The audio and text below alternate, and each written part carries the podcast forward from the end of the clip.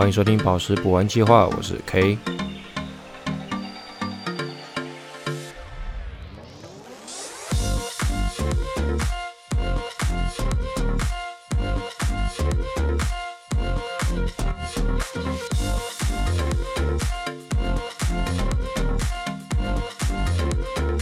好，这一集我们来聊 Berry 这个宝石家族。那你可以叫它六柱石，也可以叫它绿柱石。六柱石是指它挖出来的时候晶体就是六边形的圆柱，六边形的柱体，它是方的。那绿柱石呢，就是因为这个石头常常产出来、挖出来，就是在阳光照射下就是绿色或者是蓝绿色、深蓝绿色这种颜色，所以我们就叫它绿柱石。那两个名字你叫哪个都没关系，大家都听得懂。讲一下它的数据好了，它的硬度是七，比刚玉低了那么两阶，硬度是九嘛。那六柱石的硬度是七，同样是宝石级别，然后它有底部节理，这个底部节理等下讲。先讲一下它的品种好了，绿色的是祖母绿，六柱绿色的六柱石是祖母绿，蓝色的叫海蓝宝石，通常都是蓝色、蓝绿色这样子的石头，然后黄色的呢就是金色的六柱石。粉色呢是摩根石 （Morganite），然后没有颜色的就叫透六柱石。那当然它还有棕色跟黑色，但是这两个没有特殊的名字，因为大家挖到之后就直接把它拿去处理厂做处理，改变成其他的颜色。讲完了它的颜色品种，然后接下来说我们可以在哪里发现这个宝石。然后大部分的六柱石呢，发现于维京岩层中，你可以把它理解为一个矿场，然后专门出产巨大化的宝石，什么水晶、石膏、六柱石、托帕石这种的，都可以在这个地这个地层中发现。那它差不多位于地底两公里处左右。哦，这里要说的是，只有祖母绿是除外的，祖母绿出产于变质矿床跟热液矿床中，所以你不会在这个维京岩层中发现很巨大化的。祖母绿，这是不可能的事情。那在这么厉害可以出产大晶体的矿床中的这些宝石，也同样有个弱点，就是刚刚我讲的有个底部节理。这底部节理呢，就是晶体在形成的时候，它在结构上的一个缺陷。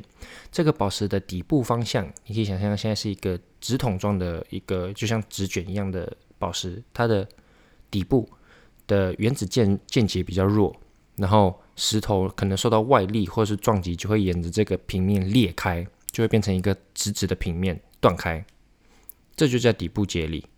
如果有机会在外面旅游遇到这种石头，你可以买很小很小的一块，然后把它掰碎，你就会得到两个一模一样的晶体，但是它会变很小，然后你会看见它可以笔直的断开，不会破碎掉。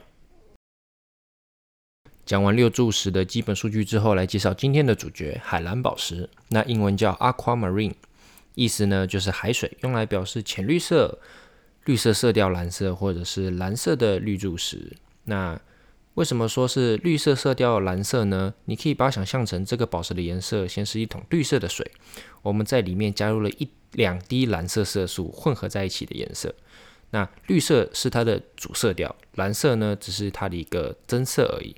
那导致这种颜色的元素呢是二价的铁离子，二价铁离子会导致这个宝石呈现海蓝色。那既然有二价铁离子，那就一定会有三价铁离子。那三价铁离子呢会使这个宝石变成金色、金黄色的状态，就是刚刚所说的金色的流柱石。那如果当二价铁离子跟三价铁离子同时出现的时候，那整体的颜色就不一样了。整体颜色就会变成刚刚讲的深蓝色或者是绿蓝色的一个颜色。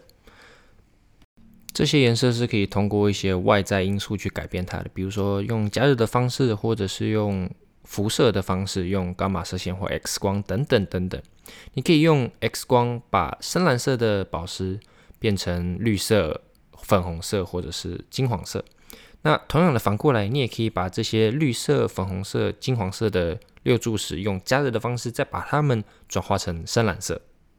那今天说的蓝宝、海蓝宝石呢，市面上卖的都已经经过热处理过了。那同样的，你去买宝石的时候，如果有附鉴定书，它一定会写有经过热处理，或是没有经过热处理，这些都是一定要披露的，所以大家不用担心。讲完颜色，来讲宝石内部有什么吧。那宝石内部一定就是包裹体啦，包裹体可以认为是宝石生长的时候富含的一些杂质，那也可以作为宝石认定的一个特征。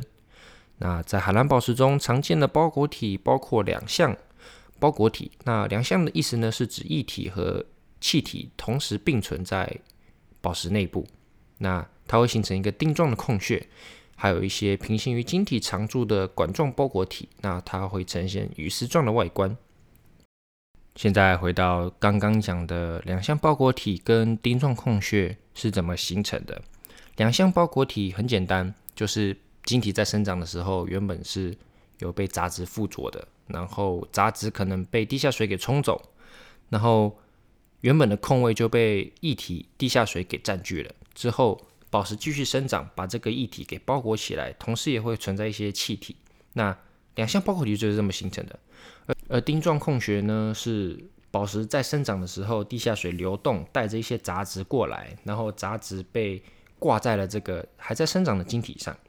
那晶体在生长的时候，它就会想要去把这一个杂质给包覆起来，形成完整的晶体。然后它包覆起来之后，那个杂质是有横截面的，对不对？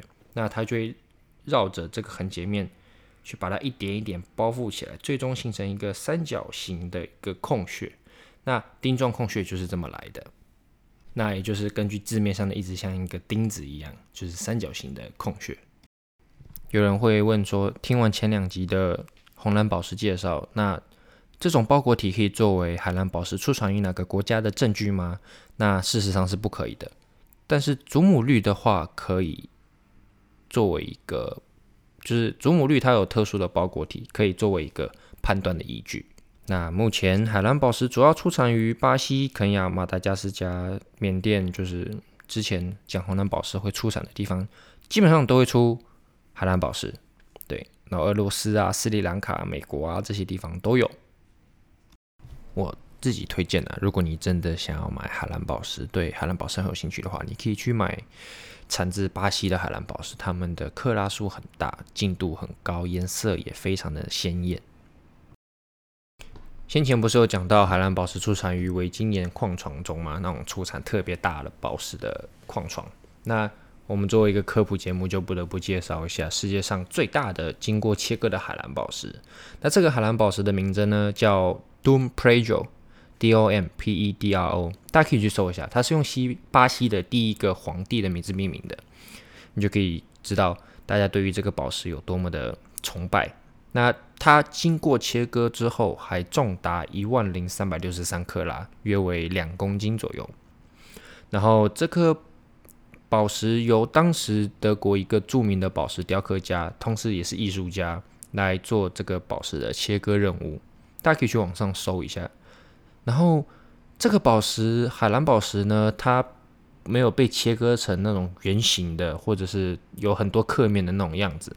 它被这个德国艺术家雕塑成一个方尖碑的样子。然后它高三十五厘米。然后特别的是，这个艺术家在这个方尖碑背后用雕刻出一些独特的梯形花纹，让光照耀在这个方尖碑上的时候，让你看起来误以为是方尖碑独自在发光，而不是光的反射进你的眼睛，这就很酷。那要去哪里看呢？这颗巨大的海蓝宝石当时切割完之后，仅仅被留在了原主人手上两年左右。之后就被捐赠给那个美国华盛顿的史密森自然历史博物馆，就是之前很多宝石被盗的那个博物馆。对，大家所以大家有兴趣可以去看一下。最后就是小故事时间，你们看《神鬼奇航》的时候有没有注意到里面的海盗啊？他们身上都有佩戴一颗蓝色的宝石，那个他们叫勇敢者之石，那个就是海蓝宝石。他们认为海蓝宝石。蕴含着大海的能量，他们带在身上出海之后，可以使他们就是更愉快的去抢劫别人，让他们在海上受到庇护。然后渔民出海的时候，其实也会佩戴。然后因为你知道，渔民出海捕鱼的时候会遇到什么风暴啊、暴风雨啊这种的，这时候渔民就会把海蓝宝石丢到海里面。他们认为，把海蓝宝石丢到海里面之后，海神会得到。这个宝藏，然后海神就不会再愤怒，然后就可以使暴风雨啊或者是风暴啊平息下来。在《神鬼奇航》中，不是有个这个片段，就是船水手们在海上划着小船，然后突然听到了歌声，然后他们发现是美人鱼，然后听他们唱歌，然后挑逗他们之后，美人鱼就会把他们拖到水下杀死，然后变成他们的食物。这其实就是古希腊的神话。那古希腊的原型是赛壬，就是一个人手鸟身的一个在水里游的怪物。它算是海妖吧，它被当时的人称作海妖。然后它这个赛壬呢，可以用它的美丽的歌喉来吸引水手们失神，然后把他们拖入水中变成食物。然后那个片段就是由这一段历史，由这一段神话而改编的。